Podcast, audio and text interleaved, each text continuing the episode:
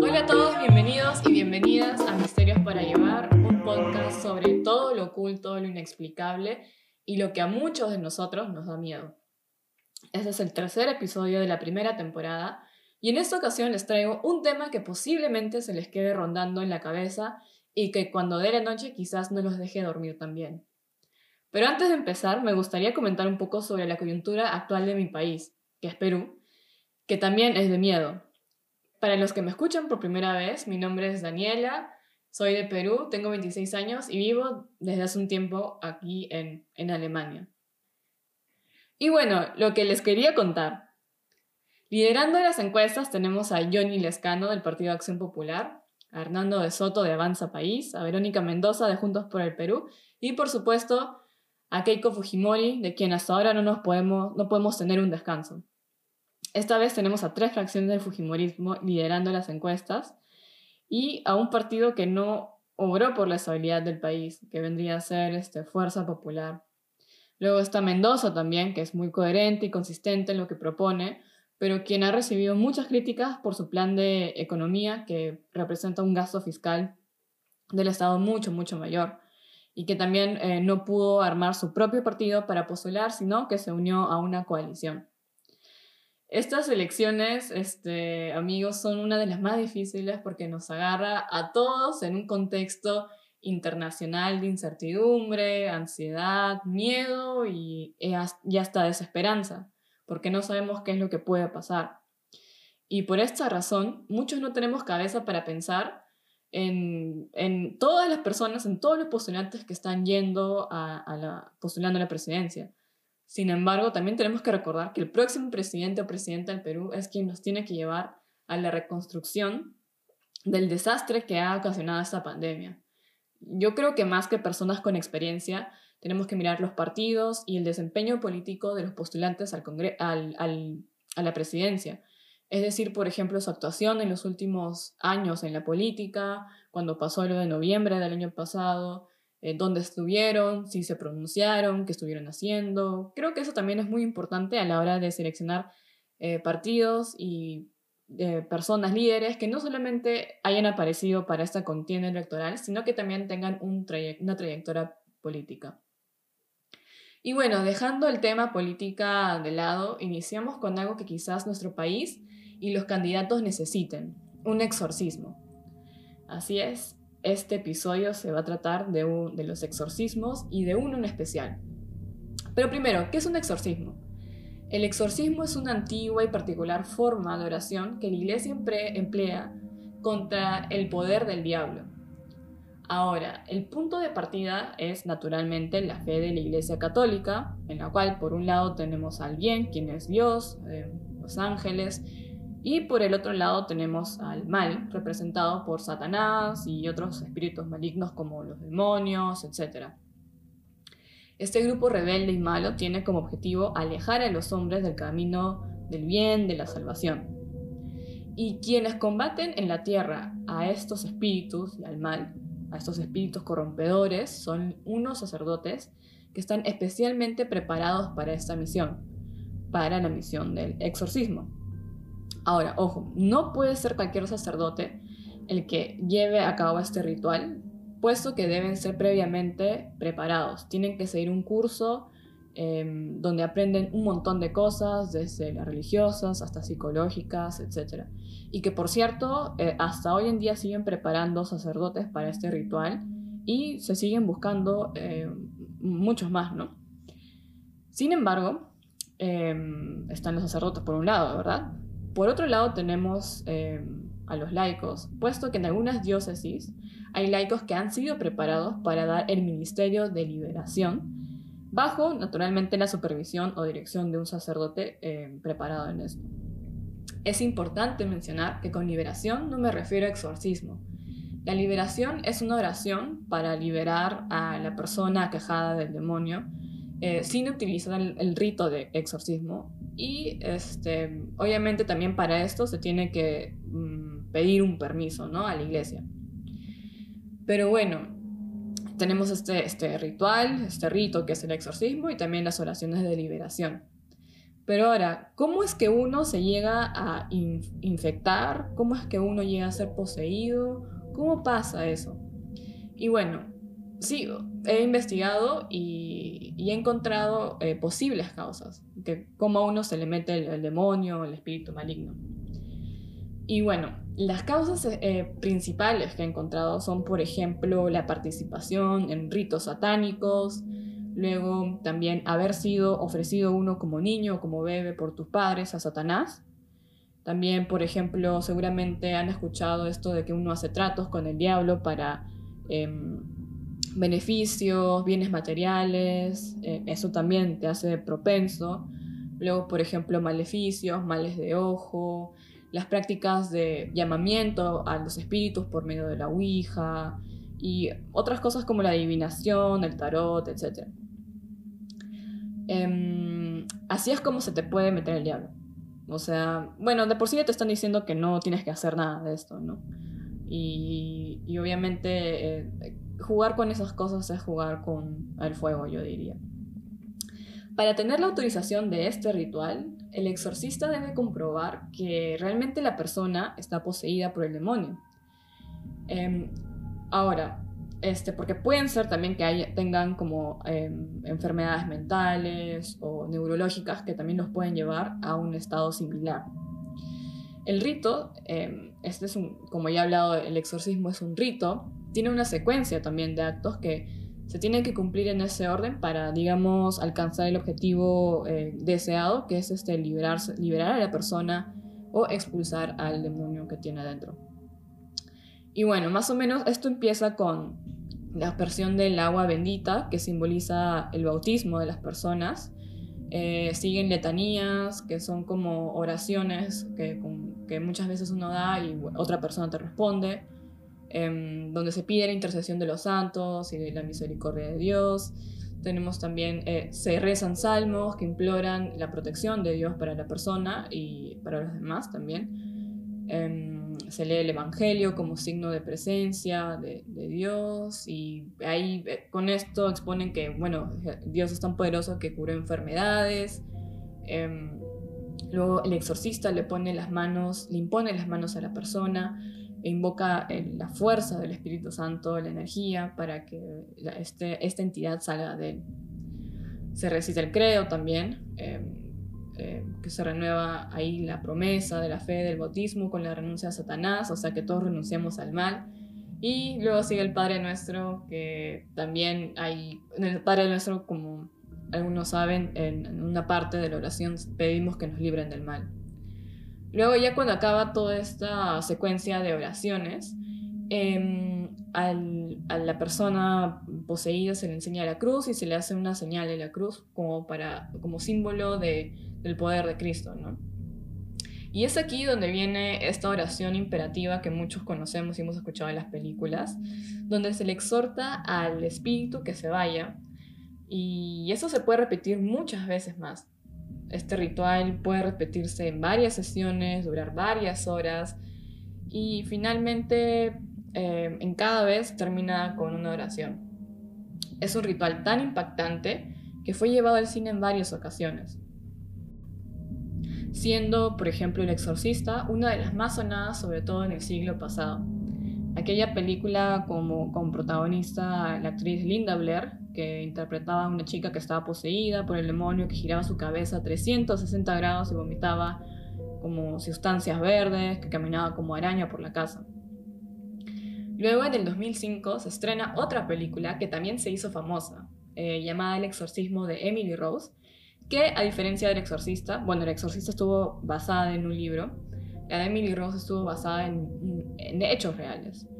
Y bueno, me sentí personalmente eh, especialmente intrigada por el caso de Emily, entre comillas, por lo cerca que me encuentro al pueblo donde ella vivió y falleció. Em, vivo en Alemania hace nueve años, pero recién, más o menos hace un par de meses, fui un poco más consciente y me puse a averiguar sobre este caso.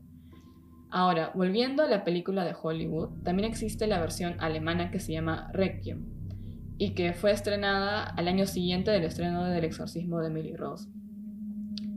Ambas películas están basadas en el caso de, la, de una, joven de nombre Annelise, Annelise Michel, que bueno, eh, esa joven provenía de una familia muy católica, el padre de Annelise incluso tuvo tres hermanas que fueron monjas y de él se esperó que fuera sacerdote. Por otro lado, eh, su madre también era católica y tuvo una hija ilegítima.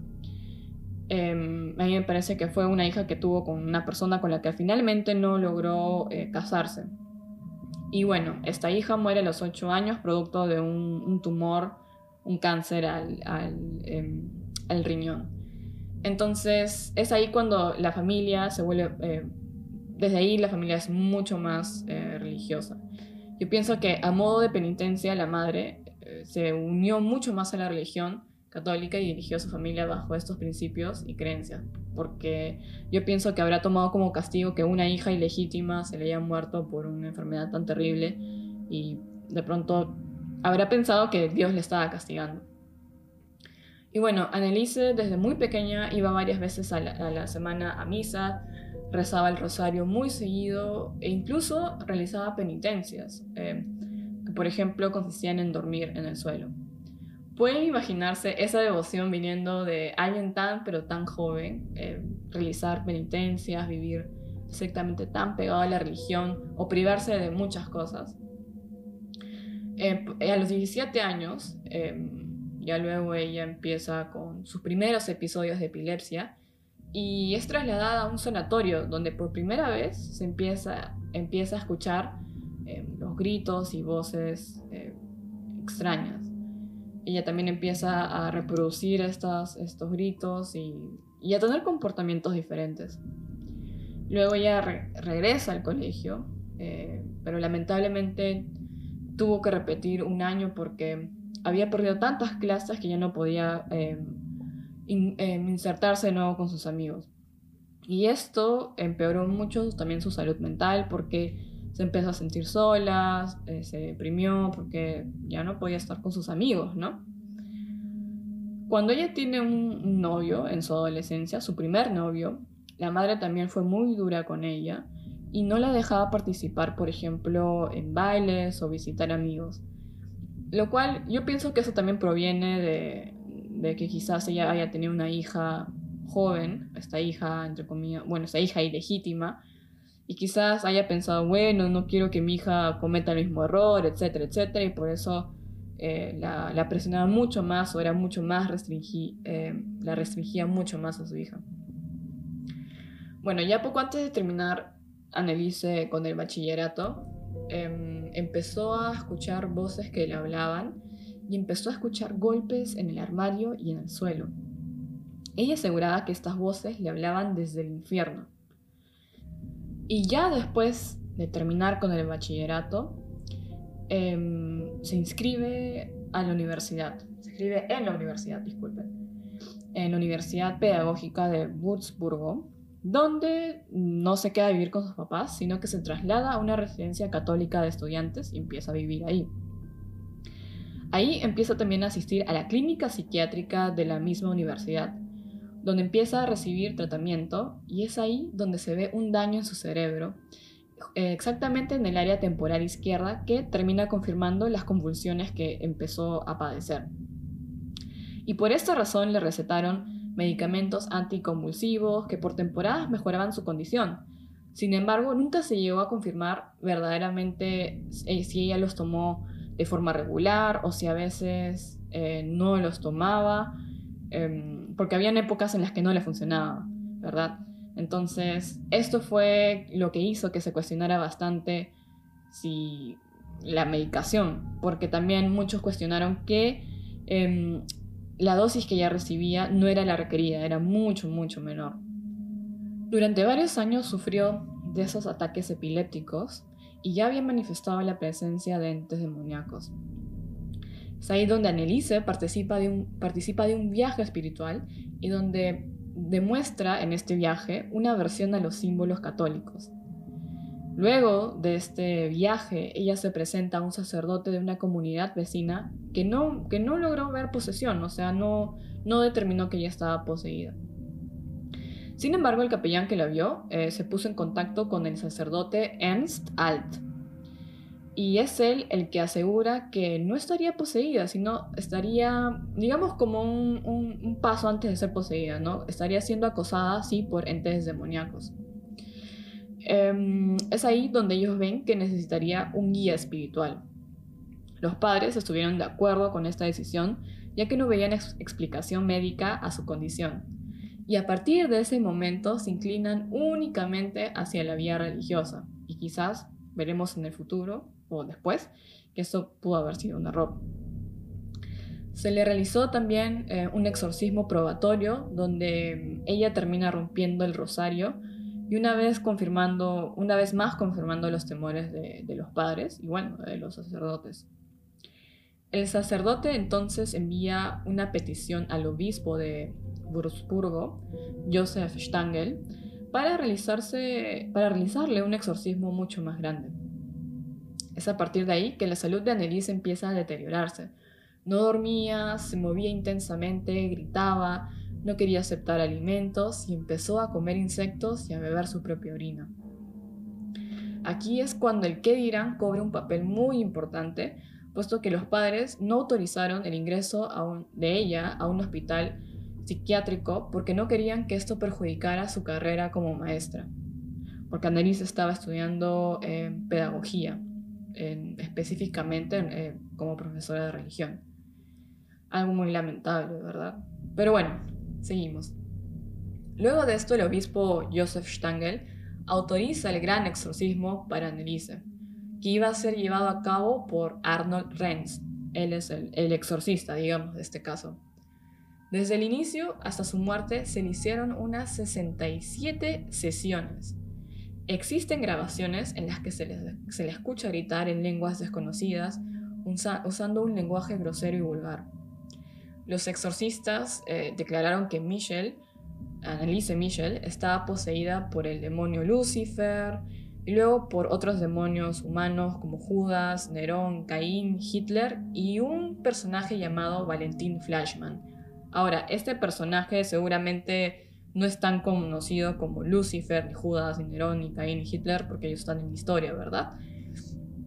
Pero sí, o sea, Valentín Flashman, para el círculo de Anneliese, para el círculo del, del sacerdote Ernst Alt, que era el guía espiritual, em, sí era conocido puesto que él había tenido el mismo puesto de este sacerdote, Ernst Alt, en los años 1500 y había sido acusado de homicidio, había matado niños y, había tenido prácticas muy, muy raras.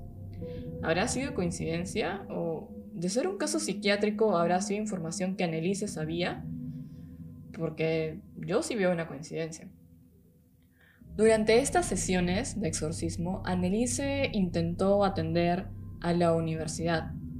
Su círculo cercano no sabía nada, puesto que a, todos los que conocían de, lo que le pasaba a Annelise se les pidió que por favor mantuvieran el tema en confidencialidad. Su situación se agrava mucho, mucho más y los gritos y autolesiones pasaron a ser un tema diario.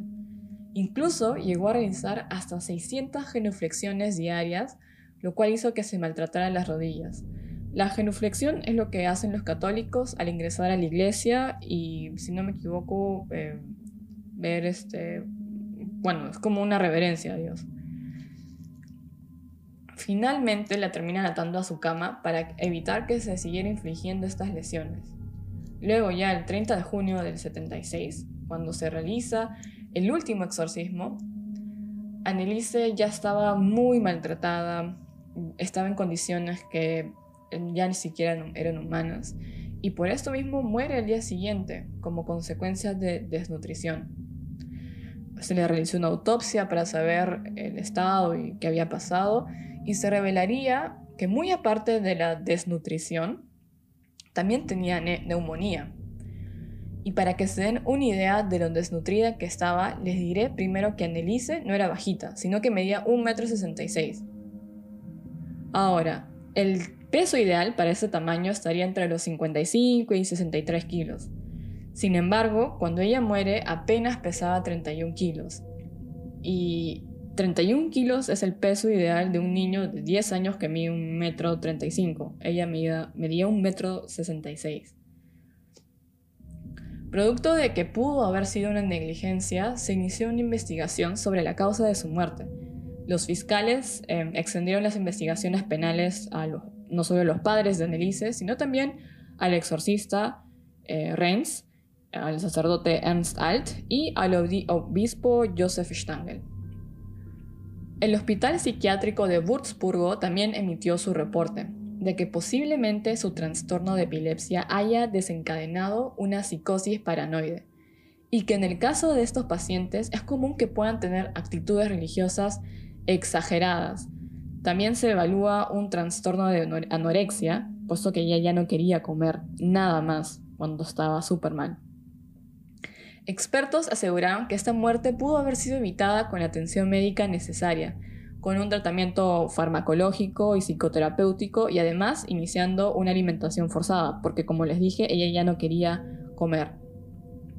Y esta decisión tuvo que haber partido de los padres, ya que su salud mental y física estaba tan deteriorada de que ella ya no podía tomar decisiones por su, por su propia cuenta.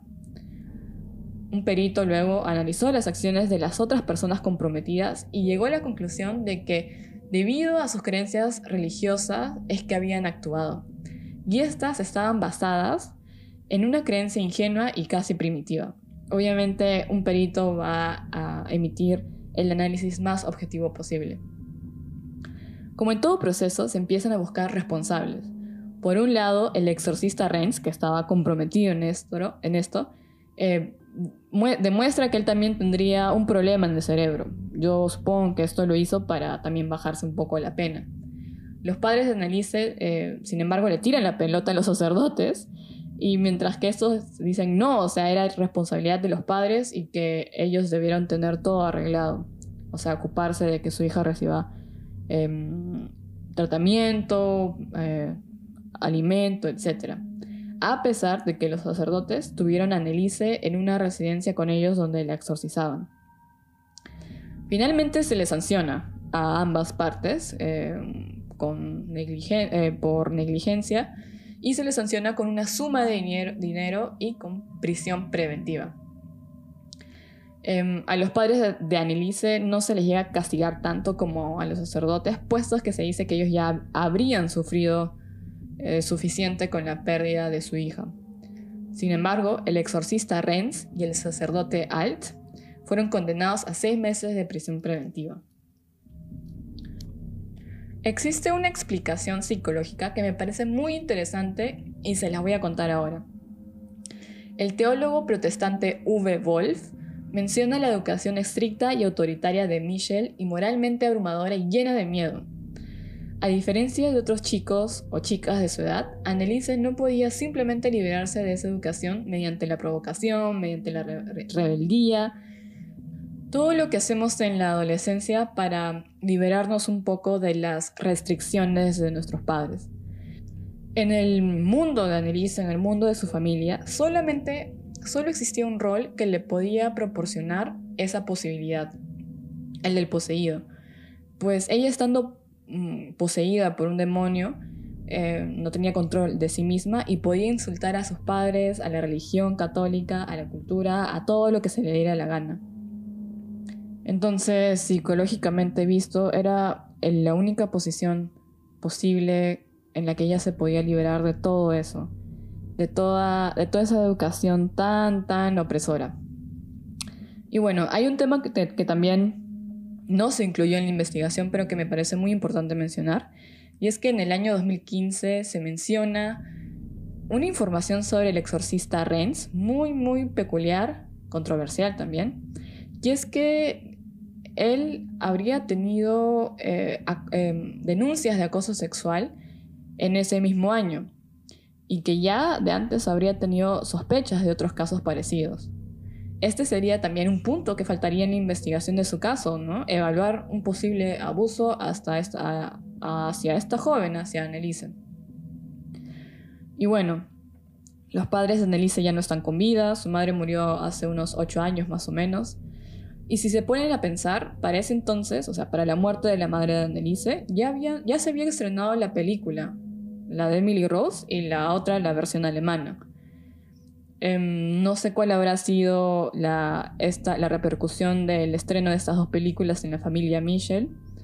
Yo pienso que algo duro, ¿no? Revivir eh, cosas así, unos momentos tan difíciles y, escalofriantes de, de, su historia. La casa de la familia también se incendió hace unos años, pero hace poco fue reconstruida. Y bueno, los padres y Anneliese están enterrados en Klingenberg am Main, donde sucedió mucho, donde sucedieron muchos de estos sucesos. Klingenberg am Main está cerca, está como a 50 kilómetros más o menos de donde vivo. Sin embargo, la conexión con trenes y todo eso lo es un poco difícil.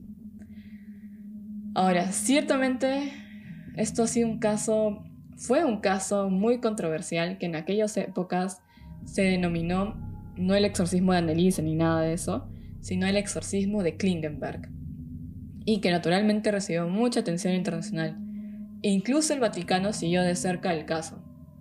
Un caso espeluznante si escuchan las grabaciones porque se realmente se escuchan terroríficas, pero un, caso también que, que, le genera a uno sentimiento de pena y compasión hacia una joven que sufrió mucho y que lamentablemente no recibió la ayuda eh, médica necesaria para continuar con su vida.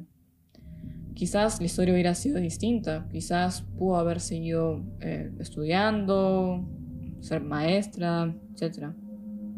Y bueno, como ya hemos visto, como hemos escuchado, perdón, los fanatismos no son buenos, aunque quizás también decir que los fanatismos no son buenos, aludiendo a los padres, sea un poco insensible o duro, porque ellos encontraron refugio en los sacerdotes, pusieron ahí su, su fe en que ella se mejoraría, y siguieron las indicaciones de ellos. Ahora, ahora, aquí de nuevo entramos a la controversia, ¿quién es responsable de qué cosa, no?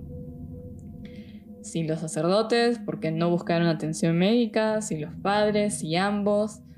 Bueno, ya se encontró la responsabilidad en, ambas partes, pero y, igual, ¿no? Eh, yo pienso que la salud no puede estar quizás eh, por debajo de la religión. ¿Ustedes qué opinan sobre este ritual tan antiguo de la Iglesia Católica, el exorcismo? ¿Creen en los demonios y en los ángeles? ¿Hasta qué punto predomina la religión sobre la salud? Y bueno, con estas preguntas de reflexión me despido. Espero que les haya gustado este capítulo, que creo ha sido más largo eh, que los anteriores. No se olviden de seguirme en mis redes sociales, me encuentran en Instagram como arroba misterios para llevar. Y también si les gustó, no se olviden de compartir este humilde podcast a sus familiares o amigos que también les guste el misterio, para que poco a poco esta comunidad de gente que le gusta el misterio, pero a la vez es miedosa, se haga más grande. Espero que hayan pasado unos días de feriado tranquilos en casa y que les haya servido este tiempo para reflexionar sobre el siguiente presidente o la siguiente presidenta del Perú. Y espero también que hoy día puedan dormir bien y no estén pensando ahí en, el, en, el, cosas demoníacas. Bueno, nos vemos el próximo domingo lunes para un próximo episodio. ¡Chao!